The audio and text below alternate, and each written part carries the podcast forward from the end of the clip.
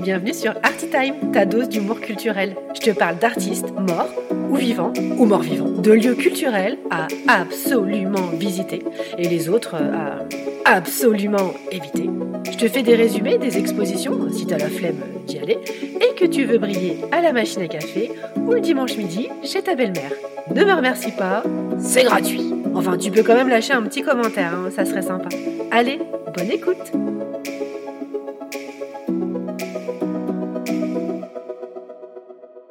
Coucou mes petits curieux Alors cet épisode est un peu spécial parce que cette semaine, je participe à la première édition du Podcaston. Du quoi? Podcaston qui vient de la contraction de podcast, jusque-là vous me suivez, et de ton. Enfin non, euh, de ton qui vient de hackathon.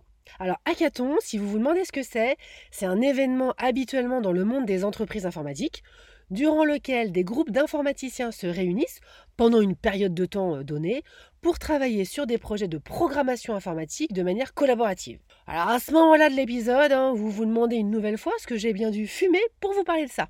Il dit qu'il voit pas le rapport. Et je rajoute un élément qui n'a rien à voir avec le cassoulet, ce podcaston est caritatif.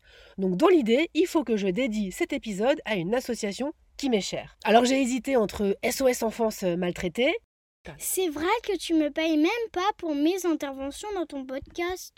et SOS Marie euh, épuisée. Oh, tu me fatigues, Célia, je vais te débrancher. Finalement, j'ai opté pour une association dont la cause ne risque pas de me critiquer, la Fresque du Climat, association qui propose des ateliers de sensibilisation au dérèglement climatique, dont je suis membre et même facilitatrice en entreprise. En trois heures d'atelier, vous aurez un aperçu très clair de ce qui se passe autour de vous et des clés pour agir sur le climat. Donc pour cet épisode spécial, j'ai naturellement visité une raffinerie pour laquelle je me suis rendue en jet privé, euh, jet emprunté à François Pinault, dans lequel j'ai mangé du bœuf argentin. Non, évidemment, évidemment. Envie de, de dédier cet épisode aux expositions dont le thème est le climat et de parler d'artistes engagés qui s'en font l'écho. Bon, pour démarrer, j'ai envie de vous parler de la nouvelle expo au Maïf Social Club, nommée le Chant des Forêts. Rien qu'à l'énoncé de ce titre, on est déjà dans l'ambiance. Inutile de vous rappeler à quel point les arbres sont une source d'oxygène indispensable et vitale à notre survie, nous autres pauvres petits humains. Au travers d'une dizaine d'œuvres et d'installations, vous pénétrez encore un peu plus les secrets de ce réservoir inestimable de vie. À elles seules, les forêts abritent 80% de la biodiversité terrestre mondiale. On pouvait bien lui consacrer une petite expo. hein. Donc, bah, vous verrez quoi dans cette expo?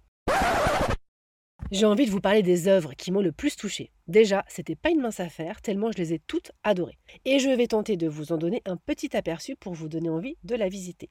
Commençons par le commencement sensoriel, Louis. À l'entrée de l'expo, vous pourrez écouter la forêt. L'artiste Fernand Desroussins a enregistré le son de la forêt pour nous restituer, ainsi que son chant, ou plutôt son chorus, c'est un chœur d'oiseau. Pour la vue, prenez de la hauteur et imaginez-vous tout en haut de la forêt, au niveau de la canopée. La canopée, c'est la surface supérieure de la forêt, celle qui capte le plus les rayons de soleil. Avec l'œuvre d'Emily Faith, vous imaginez à quoi pourrait ressembler la canopée grâce à son installation. Au sol, donc euh, pas besoin de prendre le jet hein, ou l'hélico, elle a disposé des sortes de gros coussins recouverts de textiles recyclés de différentes touches de verre. Pour vous faire une idée euh, de cette œuvre, euh, bah, vous voyez à quoi ressemble le bonhomme de la publicité CTLM Voilà, bah clairement je pense qu'elle s'en est inspirée. hein. Alors vous découvrirez également des atlas racinaires, une façon magique de mettre en évidence, via des dessins, l'importance folle des racines, assurant deux fonctions vitales de l'arbre, l'ancrage au sol et la captation de l'eau et des nutriments. Car oui, c'est chouette qu'il pleuve pour la nature, un peu moins pour les lissages de cheveux, je sais.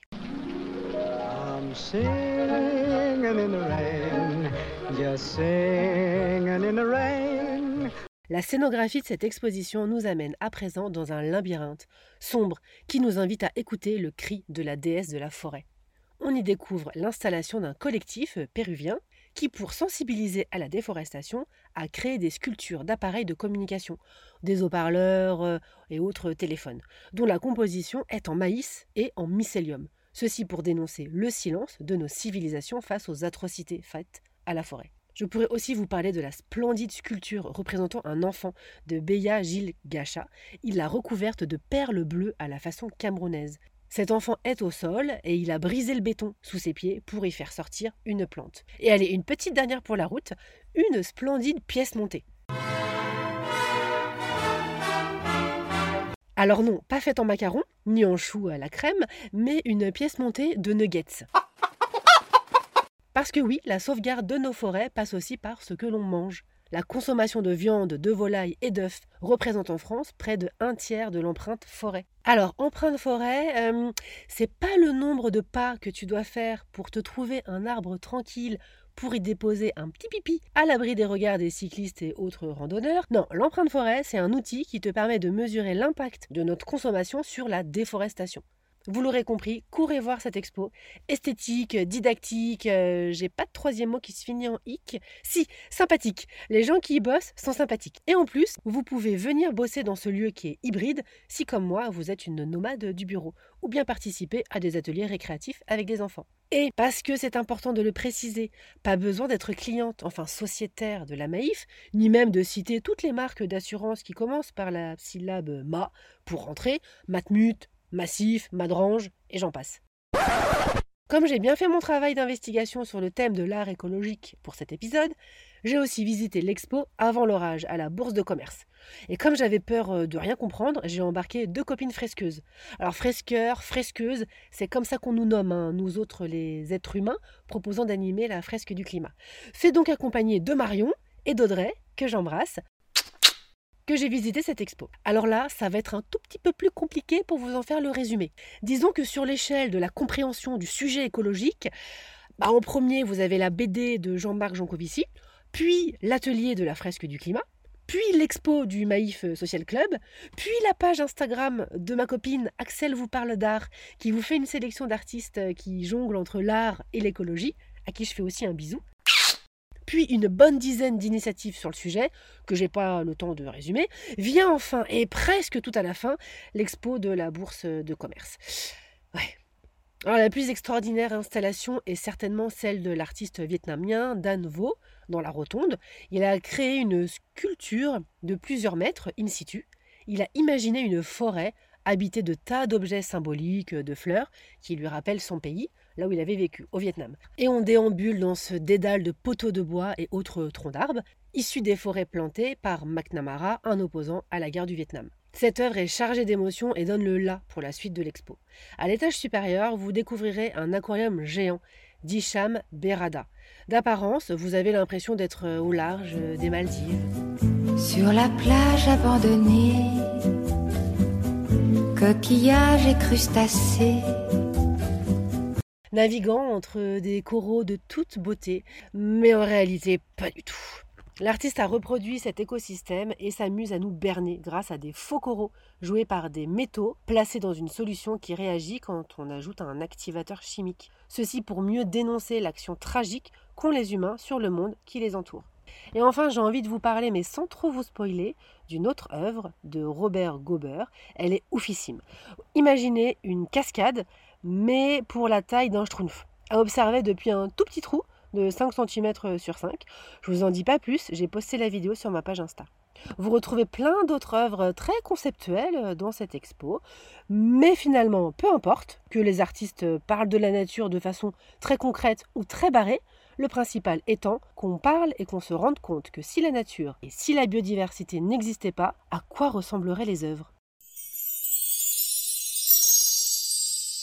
Bah, j'étais très heureuse d'avoir participé avec plus de 350 autres podcasteurs à ce rassemblement francophone. Retrouvez plus d'infos sur l'association de la fresque du climat sur le site web et si ce n'est pas encore fait, participez à une fresque comme déjà un million d'autres personnes dans le monde. Avant de vous quitter, petit tour d'actu des moments. J'ai visité le musée tout choubidou et bien documenté du peintre Jean-Jacques Henner dans un vieil hôtel particulier avec le parquet qui craque à deux pas du parc Monceau. Oui, c'est à Paris, pour les non-parisiens qui m'écoutent. Et ceux qui me connaissent, vous savez sûrement mon amour que j'ai pour le Ricard.